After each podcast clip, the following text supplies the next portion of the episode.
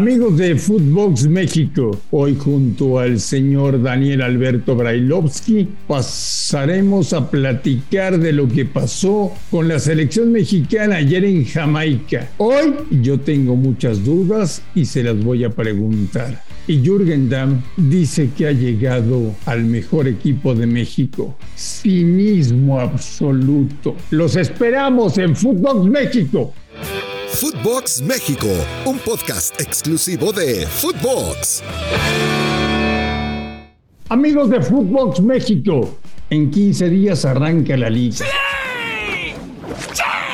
Con muchas dudas, con muchas preguntas, con muchas incógnitas.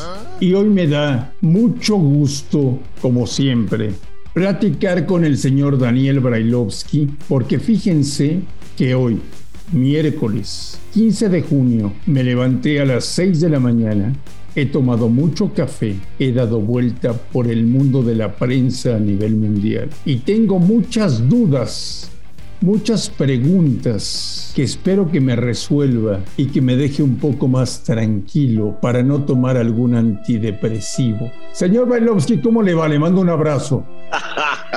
¿Cómo anda, Marín? No, no, no, no te deprima, Marín. Esto es solo fútbol.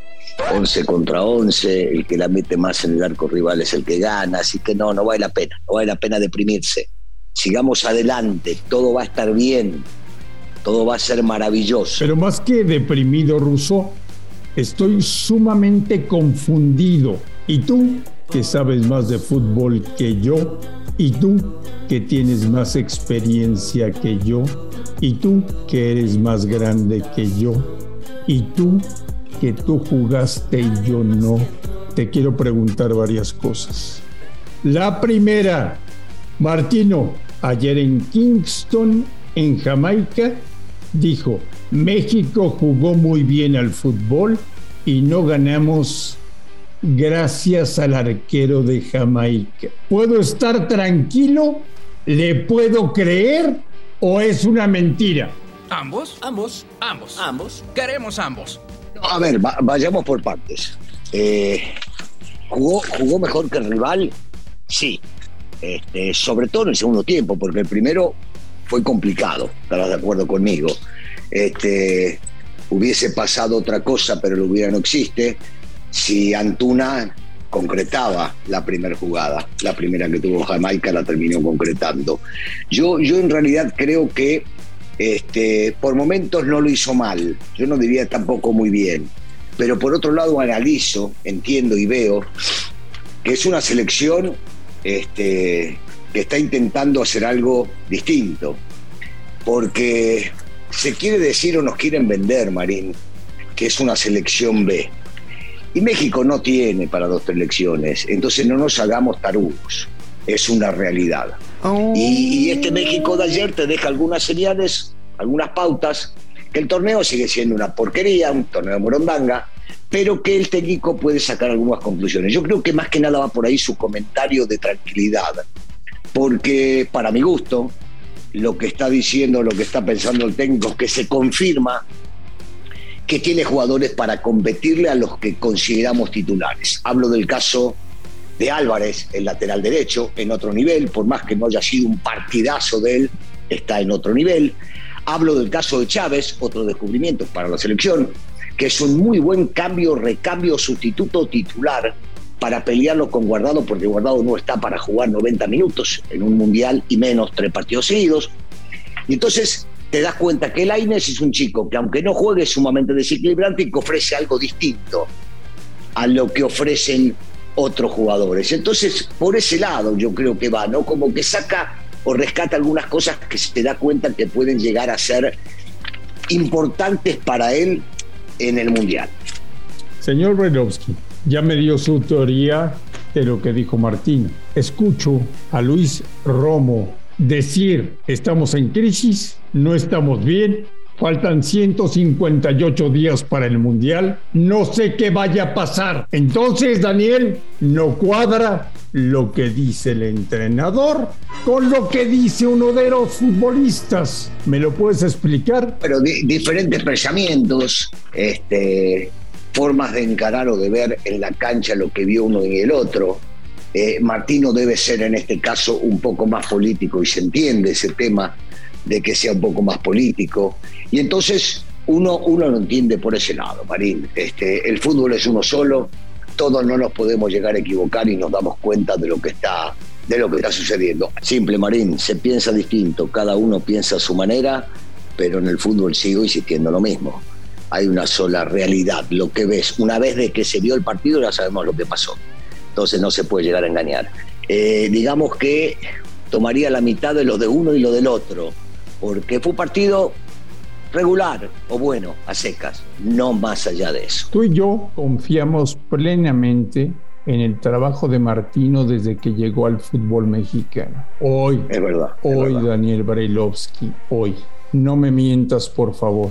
A 158 días de que arranque la Copa del Mundo de Qatar y en donde México jugará con Argentina, Polonia y Arabia, dime, dime, Dime la verdad. ¿Cómo estamos? ¿Cómo está el paciente? Bueno, el, paciente no se encuentra muy bien. No, no se encuentra muy bien. No está en terapia intensiva, porque falta tanto tiempo, como decía, si estamos hablando de muchísimo tiempo, puede parecer mucho o poco para algunos. Para mí es mucho tiempo. Pero hoy, viviendo hoy y la realidad que si el Mundial estaría a la vuelta de la esquina, te digo, México está para pelear por el segundo lugar, para ver si puede llegar a calificar. Y habiendo visto a Polonia, que vos también la viste, digo, tampoco tiene algo que, te pueda llegar a llenar el ojo y decir, no, a esto no le podemos ganar, sí, le podés ganar también a Polonia. Hoy, pero esto es visto hoy, y Argentina se hace muy difícil, todo el mundo lo da como candidata a la Copa del Mundo. Pero con todo esto quiero recordarle a la gente de mi querida Argentina, de mi querida selección argentina, que vos sabés que yo amo el fútbol argentino, amo la selección argentina, por supuesto, eh, eh, esta Argentina está hoy muy parecida a la Argentina de Marcelo Bielsa antes del Mundial de 2002.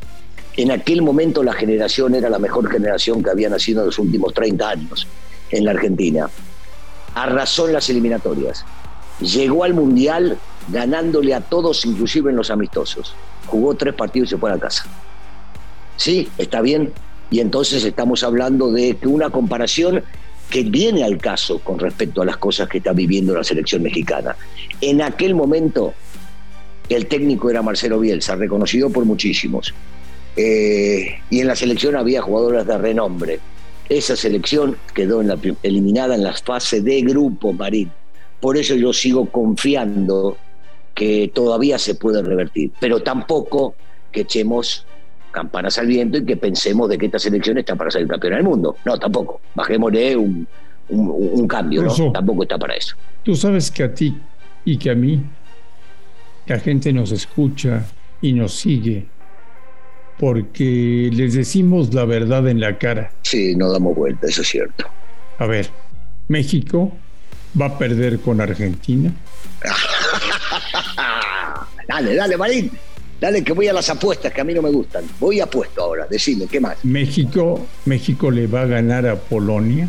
México le va a ganar a Arabia Saudita.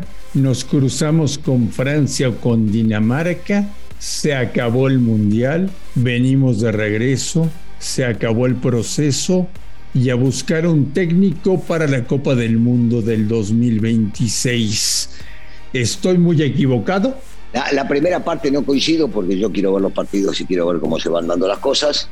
Eh, en la segunda sí, yo, yo siento, eh, siento que si México no hace un muy buen mundial, y esto quiere decir que pase la fase de grupos, que gane ese ansiado partido de, de octavos, yo creo que el mismo Tata se va. El mismo Tata va a decir, no, no quiero saber más nada. ¿Viste la foto de ayer? ¿Qué foto, Marín? El día que presentaron a Martino y la cara de Martino en conferencia de prensa en Kingston. Bueno, eh, vos te acordás que lo hemos hablado muchas veces y, yo dijo como ejemplo de nuestro gran amigo Javier Aguirre, que hasta es difícil cambiarlo a él por un resultado, por una eliminatoria. ¿Cómo les cambia todo? La cara, el pelo, los gestos, la forma de comportarse. Bueno, no, no, no es algo nuevo en, eh, en la selección mexicana, Marín. No, no, no es algo nuevo ver las diferencias que hay entre el técnico que llega y pasa un proceso de dos, tres años y le cambió totalmente el rostro, los gestos, la cara.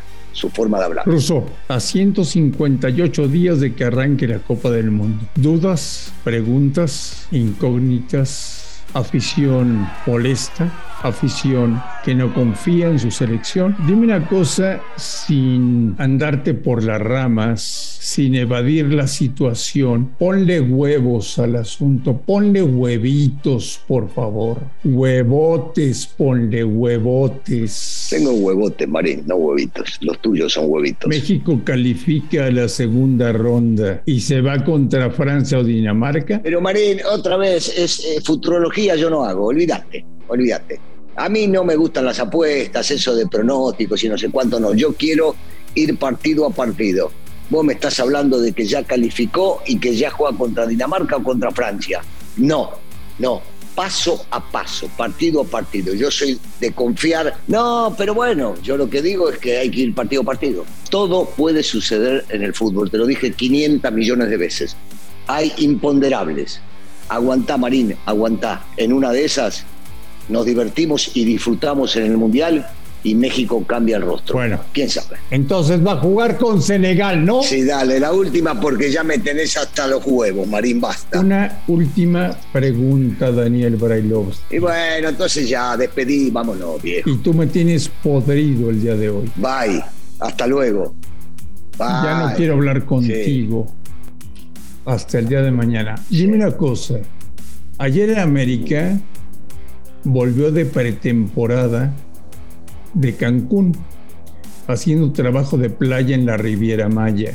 Jürgen Damm, fichaje estrella, espectacular, rimbombante, el hombre que le va a cambiar la cara al equipo de Fernando Ortiz, el hombre que cambiará la historia de la América.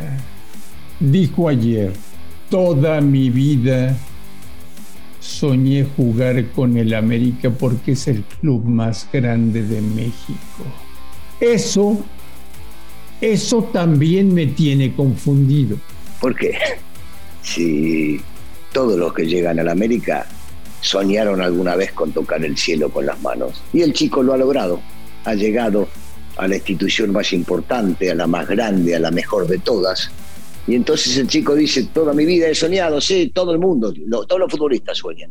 Vos soñás con ser también algo dentro de la institución. Toda tu vida soñaste trabajar ahí adentro, así sea de barrendero, de cortar el pasto, de utilero, lo que sea. Marín, todos sueñan con estar en América. Está bien, también la declaración del chico parece algo distinto, pero es real. A todos les pasa. ¿Por qué? Todos los futbolistas de México, cuando están en otros clubes, no hablan del América y cuando llegan del América, dicen que es el club más grande de México. ¿Por qué lo hacen ruso? Eh, declaraciones políticamente correctas, no lo pueden hacer porque mientras estén en otra institución, lo que deben y lo que quieren es ganarle siempre al más importante entonces no hablan del América. Y cuando llegan, eh, descargan todo su emoción por haber llegado ahí. Simple. Son, son unos mentirosos. No, al contrario. Son unos bandidos. No, Marín, eso, ¿estás hablando de vos? Se quieren, se quieren acomodar. No, Marín. Y solamente quieren agarrar un buen contrato. Está bien, Marín. Estás hablando de, vos, ¿no? De vos y de algunos compañeritos tuyos que trabajan. No. No, sí de Jürgen Damm. Ajá, ok. Bueno, vamos a verlo jugar. A mí lo que me importa es que juegue bien el chico. Es lo que me importa. Señor Brailovsky, que pasa un extraordinario miércoles. Le mando un gran abrazo. Y estamos en contacto durante la semana en Footbox México. ¿Te parece bien? Me parece. Saludos para todos. No te soporto más. Bye. Hoy, hoy me rompiste los huevos. Te lo digo literalmente. ¿Ok? Bye. Adiós. Bye.